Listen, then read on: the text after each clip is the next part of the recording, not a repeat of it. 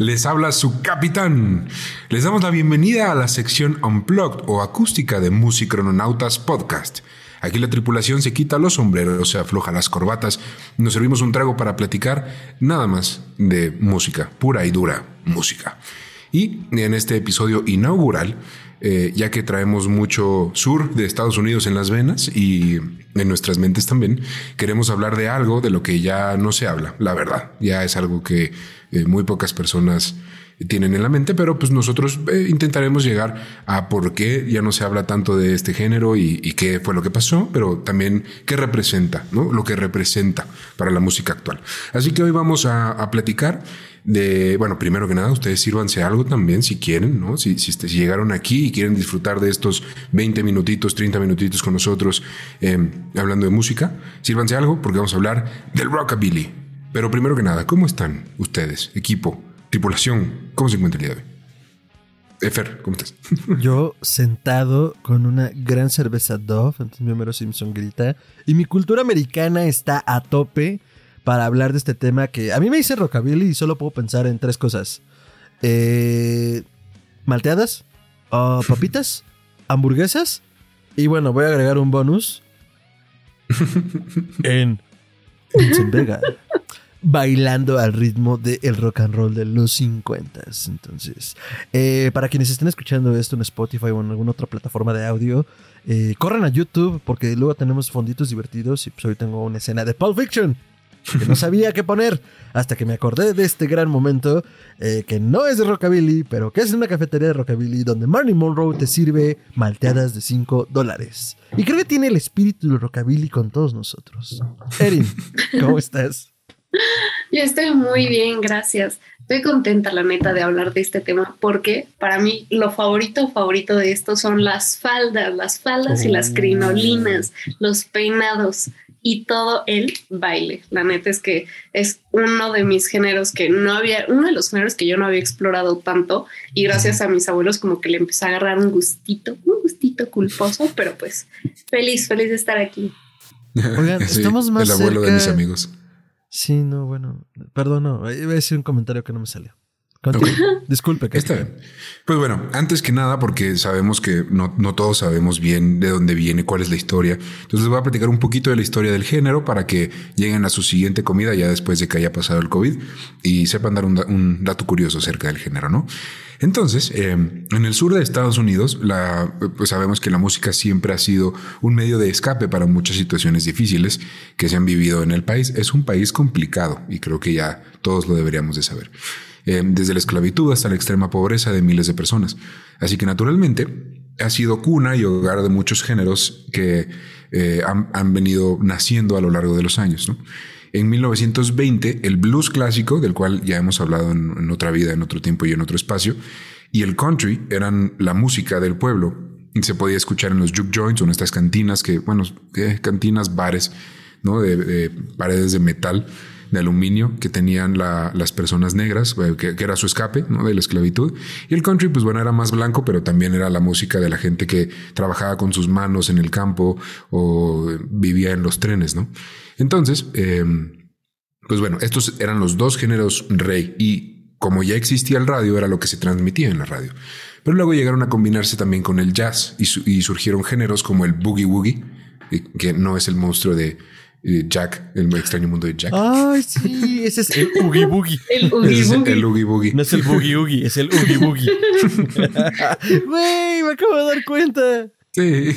A mis 30 añitos. también nació el Hillybilly Country, que bueno, Hillybilly es un término despectivo según varios medios, pero pues así se llamó al género, entonces no lo hacemos con fan de ofender, solo pues así se llama, ¿no? Y para mediados de los 40, el sonido eléctrico invadió los, eh, todos los géneros y surgió el blues eléctrico y el rhythm and blues, incorporando pues guitarras eléctricas básicamente. Era lo eléctrico de la música. Y así comenzó eh, la experimentación de los sonidos, que es que ahora con, con tantos instrumentos y, el tema electrónico, bueno, más bien eléctrico, ya puedes experimentar con nuevas cosas y ver cómo suenan eh, con distintos instrumentos o cosas incluso que hay en el estudio que te encuentras y a ver cómo suena si le doy una botella. Entonces, eh, ahí fue cuando los límites marcados por el country, el blues y el rhythm and blues desaparecieron. Y los músicos, además de escribir las letras que venían pues de todo este background de sufrimiento que traían sus familias, también comenzaron a buscar estos nuevos sonidos. Y vinieron artistas que seguramente sus nombres no los conocen, pero son Carl Perkins, Johnny and Dorsey Burnett, Paul Burlinson, gente que empezó a mezclar ese, eh, eh, esos sonidos y empezó a nacer el rockabilly en sus conciertos. Que si lo escuchamos ahorita podemos decir como, esto es como más country, ¿no? Pero pues no, realmente es el inicio de lo que vino Ah, después. ok, ok, ok, ok. A ver, entonces, si estamos entendiendo bien, o si estoy entendiendo bien, el rockabilly viene a ser este. un subgénero y una subcultura del rock and roll y de la música country. Es, Más eh, country que rock and roll. Es una quimera conformada por todos los géneros que eran populares en la época, que es el bisabuelo del, del rock que conocemos hoy. El Luis- oh, ah, ok, ok, ok, ok, ok. Es como el primer paso que Sí. se da eh, musicalmente para llegar al rock. Sí, porque a ver, Elvis eh, se consolida en finales de los 50, si no me equivoco, ¿no? Cuando estábamos hablando en el último programa. Esto Sí. es anterior a Elvis. Sí, su- su- es anterior, pero por ejemplo, Carl Perkins lo conoció y eran compas. Elvis hizo famosa una de sus canciones. O sea, es por ahí, pero esta gente es más grande que él. Entonces, eh, luego Ya. vino la banda Salman y grabó una versión más rock de la canción Rocker 88, que muchas pues consideran como la primera canción de rock and roll de la historia. ¿Dijiste Saruman? O, o- o- o- Saru- Yo también escuché Saruman.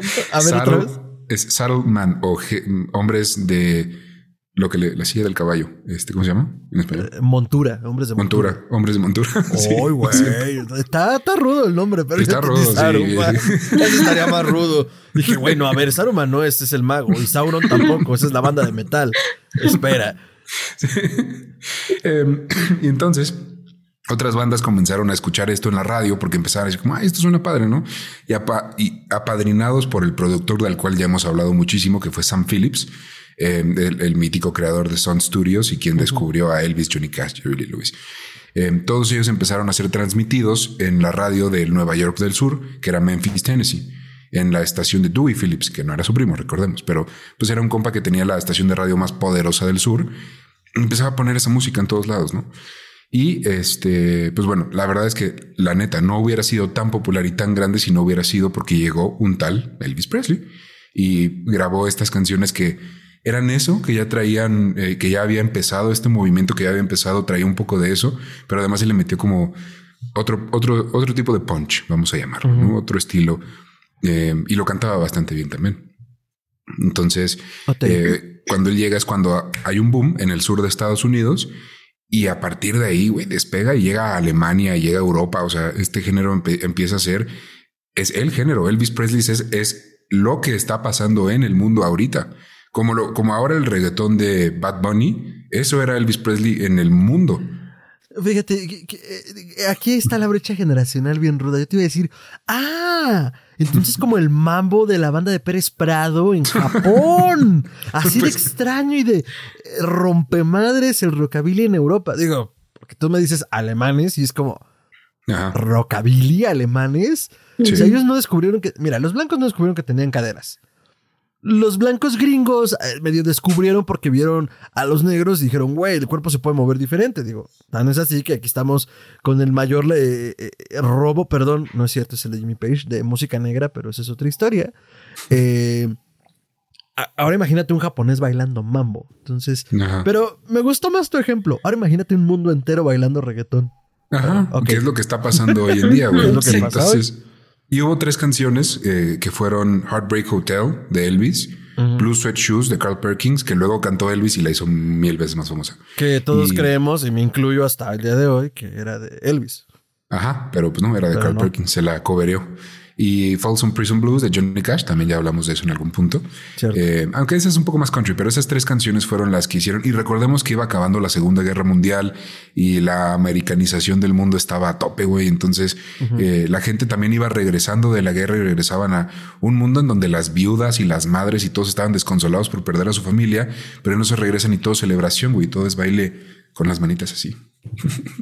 O incluso los que se quedan, ¿no? O sea, También. al extrañar casa comienzan a traer todo esto y, y- y- y, pues también es un punto de encuentro en otros países de la cultura, dirían los propios estadounidenses, americana, porque Sí. Latinoamérica está pintado. Pero bueno, sí. Y ¡Viva mi bueno, pues, país! Y esta, y justo lo que dices, ¿no? O sea, estas canciones pusieron en el mapa de no solo de América, sino del mundo este sonido que más tarde evolucionaría al folk rock de Bob Dylan, que fue quien le metió el gran switch, el rock de los Beatles, de, de los Rolling Stones, el metal, o sea, todo lo que ya conocemos como rock and roll, sea que sea el que te guste, todo viene de este primer paso que, que dieron estas personas en el sur de Estados Unidos. Y con Elvis, pues hubo muchos más. Jerry Lee Lewis, al que yo, si estás en YouTube, lo puedes ver aquí atrás. Está tocando el piano. Eh, Chuck Berry, Little Richard, Buddy Holly. Muchos artistas que pues, vieron que esto era un gran movimiento, les gustó y lo empezaron a tocar y hasta el día de hoy siguen siendo íconos de la música rock. Y si a ti te, la banda que te guste, güey, no importa si eres de Black Sabbath, si eres de Metallica, si eres del death metal, no hay una sola banda que se diga eh, rockera que no, te, que no le tenga que agradecer a estos señores que hicieron esta música. No voy a decir que no es cierto, pero me encantaría ver, o sea, para explorar esa línea temporal musical de influencia de Jerry Lee Lewis a Black Death Metal. Eso estaría poca. Está chido. Hay, ya hay una, en algún punto la, Sí. la vi, no, no la he vuelto a encontrar, pero es como una, como raíces de árbol, güey. En la que cómo evoluciona el rock y todos sus, los subgéneros son muchísimos, son un, hay más de los que puedes contar. o sea, No, son, sí, son o sea, muchos. es un Sí, creo. así, vegetarian black metal y. Vegetarian Black Metal. A ver, explícame Elabora. Yo- qué es eso. Yo no necesito explicarme. Busquen un clip en YouTube y es un clip de los viejos porque además es de programas que MTV ya no hace. Era algo que se llamaba 4TV o en español TV de mucho pelo. Que hasta eso el nombre en español estaba chido. Y eran tres peluches que eran un despedorre, como tres mopeds, y había un güey que se llamaba el gordo Ed. Obviamente, como era gordo, le gustaba el metal. Entonces, no, y me incluyo. O sea, a ver, yo soy de esos gorditos metaleros. El punto es que el güey hace un clip donde "Eh, es la guía del gordo Ed para escuchar metal, perra. y se avienta un pequeño trip como de 10 minutos o menos donde habla de los subgéneros de metal y es como, claro, super progressive death metal, death metal, vegetarian death metal. And lounge. Entonces, a ver si, si lo podemos aventar en las notas de Sí. este programa. Y ahorita que terminemos lo vemos los tres juntos. Está, está muy cagado. Entonces, Jalo. bueno. a- ahora, nada más para cerrar esta Sí, nota. sí. eh, ahorita que dijiste del árbol, nunca lo he visto. Pero igual si quieren buscar algo que sea un mapa de historia del metal, que obviamente le da su lugar al rock y a los géneros de donde viene. Hay una cosa que se llama Map of Metal, el mapa del metal. Lo pueden encontrar en internet. Ya no lo actualizan tristemente. eh, yo creo que dejaron de actualizarlo hace unos 10 años, 5 años. Pero está muy bien hecho. Aparte tiene, o sea, una textura muy chingona. Son unas islas de metal y no sé, la de el metal británico está hecha de mezclilla. Entonces, y ahí te va marcando cuál es la ruta crítica y cuáles son las bandas y las canciones más representativas de ese género. Entonces, pues a ver si luego podemos encontrar ese arbolito y leerlo y compartirlo. Pero bueno, Es cu- estaría es curioso, padre encontrar eso. Y yo creo que en realidad le- al género le pasó lo que últimamente le pasa a todos los géneros, que es que ya no hay para dónde hacerte. Llega un punto en el que la casa, por más grande que sea, tiene cuatro paredes y ya no puedes ir más allá de eso. Ya se habló de los temas que se tenían que hablar con esos ritmos y no vas a empezar a hablar de otras cosas con ese ritmo porque no le, no le vienen bien al género, no, no le quedan. Entonces, eh, pues el género, además de que llegan, como dije, Bob Dylan sobre todo fue el que le movió la tuerca al rock and roll y, y se hizo otra cosa. Eh, y también los Beatles, por supuesto. Entonces, eh, pues el género empezó a decaer en cuanto a popularidad, al grado de que el día de hoy, pues sí lo podemos llegar a escuchar en ciertos lugares. Hay gente que, eso me encanta, que hacen fiestas de los 50 y ponen esa música y tienes que ir vestido como de la época, justo de los 50 que se me hace un estilo muy cool. Entonces, bueno, por ahí lo puedes escuchar incluso, y si son de la Ciudad de México, espero que, que lo conozcan y si no, búsquenlo, espero que no que haya sobrevivido a la pandemia. Había un lugar, no sé, Fer, ¿te acuerdas? Una vez fuimos, este, era el 60s, creo que se llamaba el 60s, estaba enfrente en, en Insurgentes, enfrente de, pa- de- de Plaza Insurgentes. No fuimos, no sé si Mm. tú alguna vez habrás ido porque te quedaba muy cerquita de donde vivías antes, pero sé que era de esa temática. Eh, Sí, y te sentaban todavía- en, creo que todavía en un coche, ¿eh? güey. Te sentaban Sí. en un coche, pero yo nunca entré, la neta, o no recuerdo. Ah, ok. Entonces, Eh, Yo no sí fue. llegué a ir y te, o sea, el booth el- donde te sentabas para comer es un coche de los 50 y obviamente tienen la música y dan clases de ese tipo de baile ahí. Pero ¿sabes sí- qué? Y, digo, creo que al final hablaremos un poco de eso porque también es el tema con el rockabilly. Muchas subculturas han tenido sus, sus comebacks, sus regresos en, en- en épocas recientes. Pero, o sea, aunque hay restaurantes, hay eventos y todo, como que el rockabilly nada más no jala. A ver, al ratito discutiremos si tenemos una idea por qué. Pero, pues también hay lugares justo en esta zona de la que estás hablando, que es la zona Roma Condesa. Para quien no vive en México o no esté familiarizado con el centro de México, pues es una zona trendy chic, donde está lo creativo.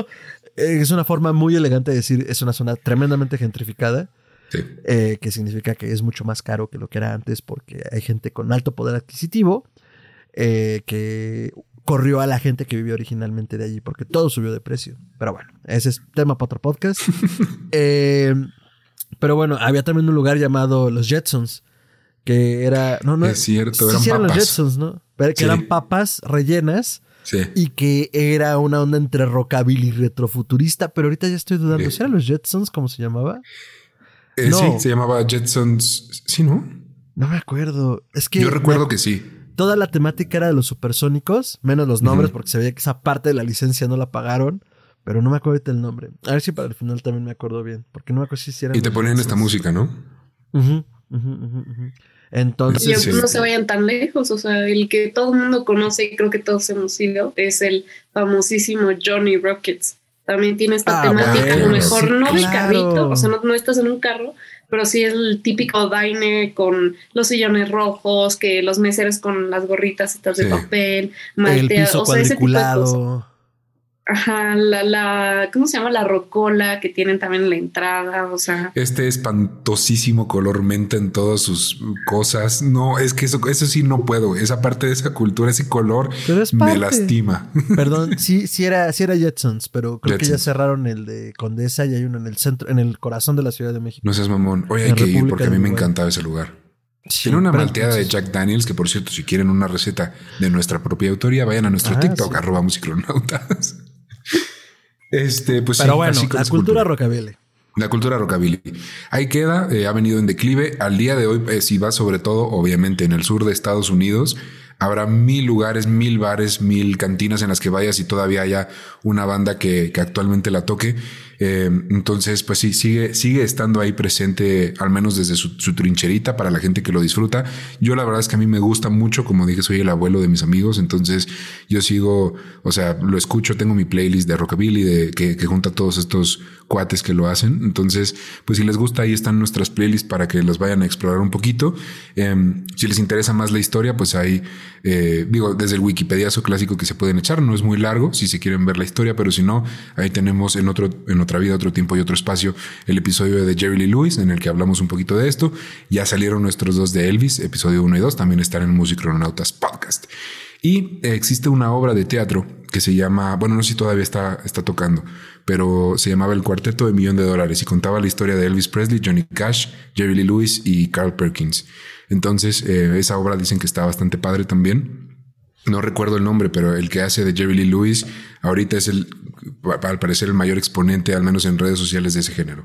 Y como un bonus, ya se quedaron hasta acá, eh, yo les quería platicar un poquito, si tienen tiempo, no si tienen tiempo, pero si tienen tiempo, les voy a platicar de el aftermath de Elvis, porque pues bueno, ya conocimos su historia y llegamos, viajamos por el tiempo hasta el día de su muerte, pero luego pues no sabemos qué pasó con la gente de su alrededor y qué fue como de todo ese imperio que él durante bastantes años hizo.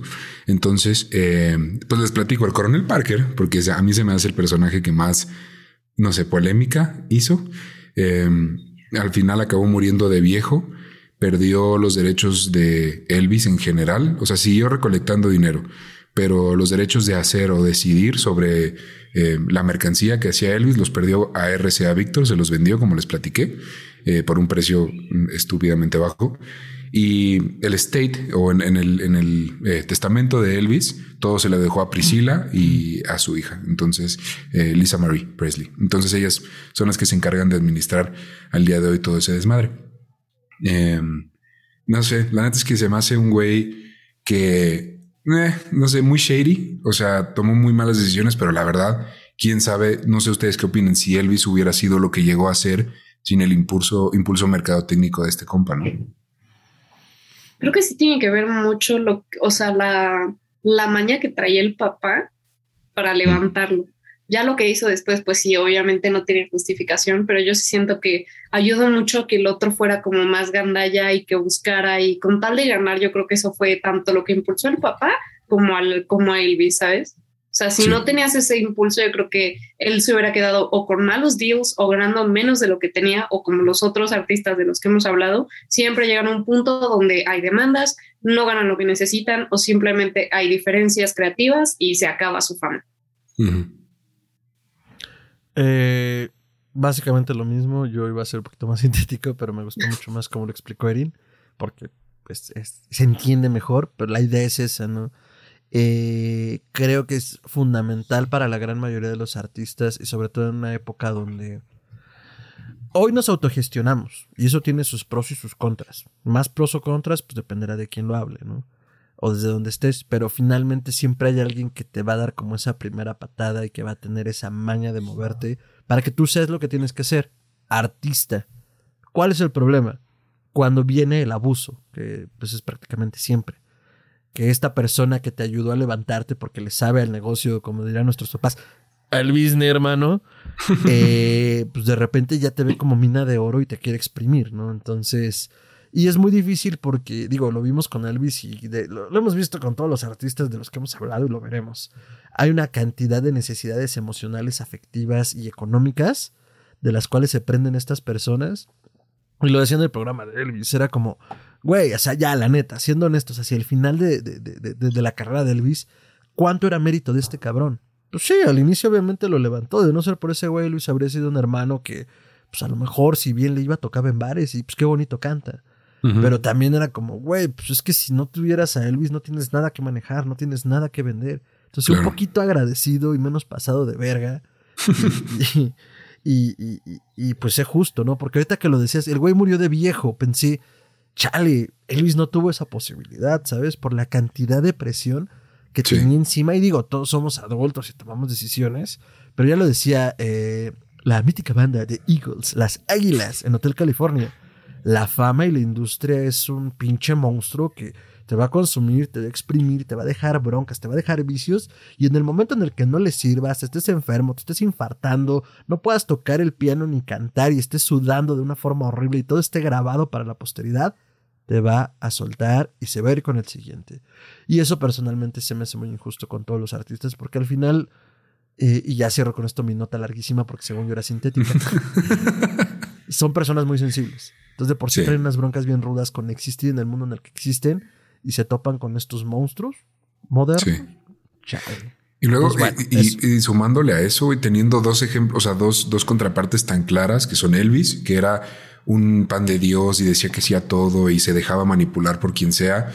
Y teniendo Jerry Lee Lewis, que, o sea, nadie le decía que no y no se dejaba por ningún lado. Digo, haya tenido las broncas que haya tenido, los escándalos, no siendo ya tan famoso, sino pues pasar a ser una leyenda y nada más. Pero va a morir de viejo.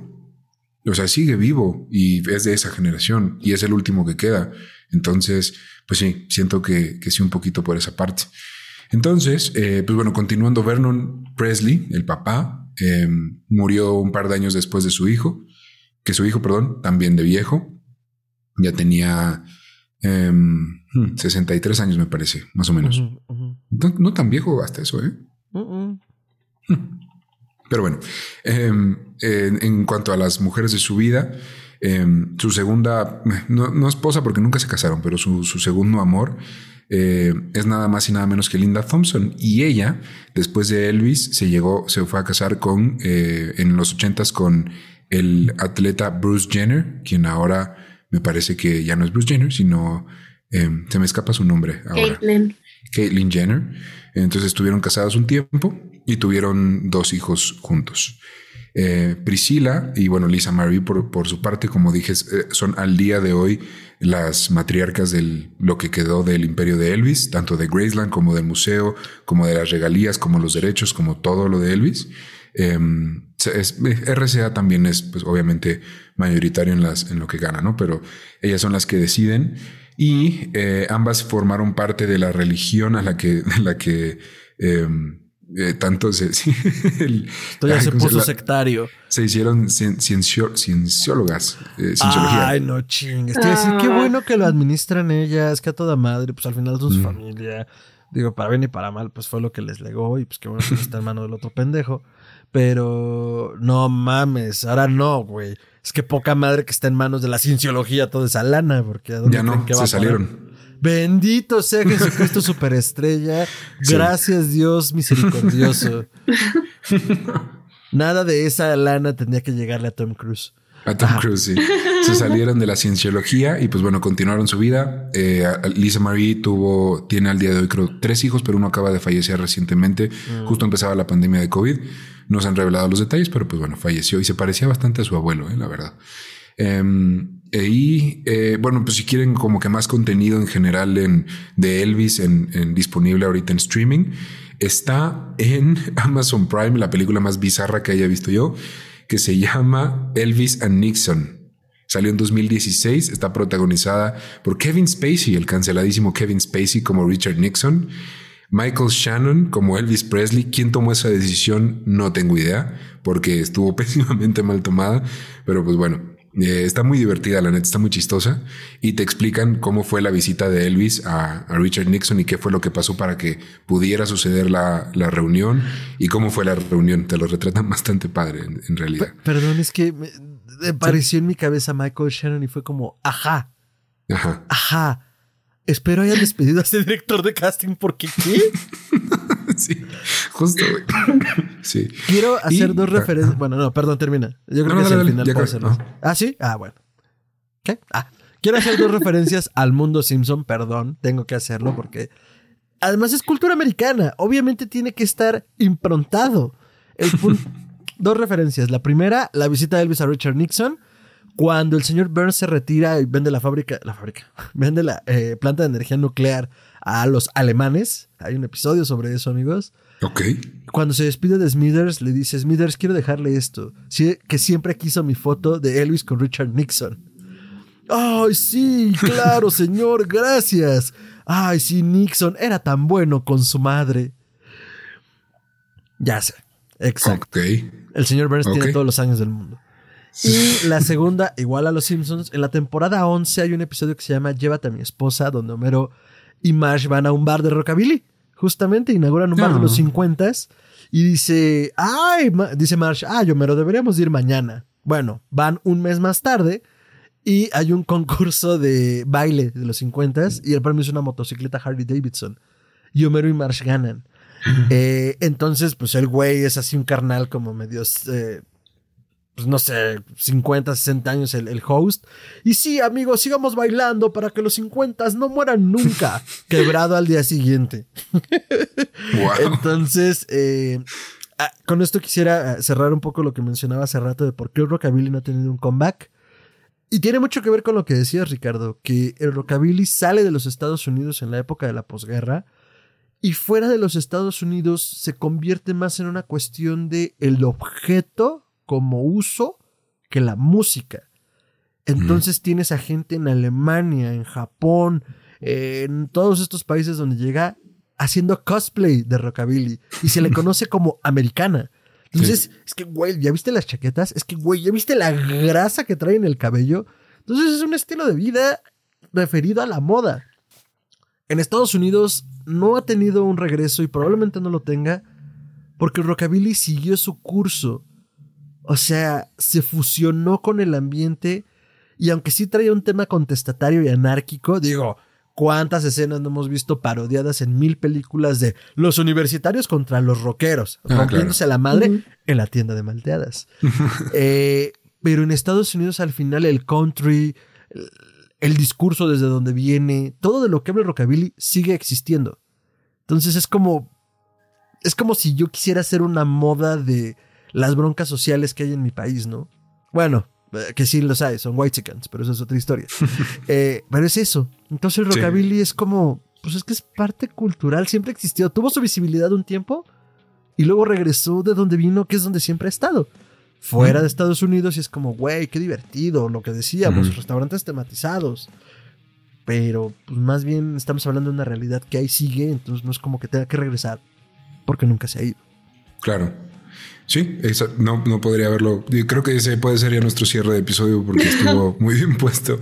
Em, como última referencia o como última sugerencia, si quieren ver la historia que ya les contamos de Elvis Presley, pero pues eh, puesto en palabras de gente que lo conoció y un par de videos y fotografías muy padres. Ahorita, en 2022, pueden todavía encontrar en Netflix el documental que le hizo HBO. Se llama eh, Buscador Inalcanzable en español o The Searcher en inglés. Es un documental acerca de Elvis, son dos episodios eh, de hora y media, me parece cada uno, entonces eh, se los recomendamos mucho. Y ya me acordé, bueno, más bien no me acordé, lo investigué. El nombre de la persona que les decía es Jacob Tolliver, con dos L's y V. Entonces, si lo buscan en TikTok, van a ver videos muy padres de él tocando el piano, como Jerry Lee Lewis en Disney. Hay, tienen clips bastante padres. Entonces, pues no sé, eh, bueno, ya diste tu comentario final, Bifer. ¿Tú, Erin, algo más que agregar antes de despedirnos? Yo siento que deberíamos hacerlo un comeback. Si no fuera, o sea, al menos en México, como no se ha visto tanto, yo digo que deberíamos ser los primeros en volver a poner de moda esos playlists, porque quieran o no, es música muy, muy limpia. Entonces, la verdad es que grandes composiciones, grandes temas, grandes artistas, ¿por qué no? Me parece una gran, gran idea. Aquí lo escucharon primero. Les agradecemos mucho por haber venido a escuchar hasta acá nuestro episodio del Rockabilly, del Aftermath o lo que pasó después de Elvis Presley. Y eh, pues bueno, nosotros nos encuentran en todas sus redes sociales, Instagram, Twitter, Facebook, TikTok, en todos lados, como arroba musicronautas podcast. Y a mí me encuentran como arroba tiranosaurio Rix en todas las redes, bueno, Twitter e Instagram realmente. Eh, Erin, vamos a empezar contigo. ¿Cómo te encuentran en todas las redes? A mí me encuentran en Twitter como arroba erinkamce y en Instagram como Erin de Camacho.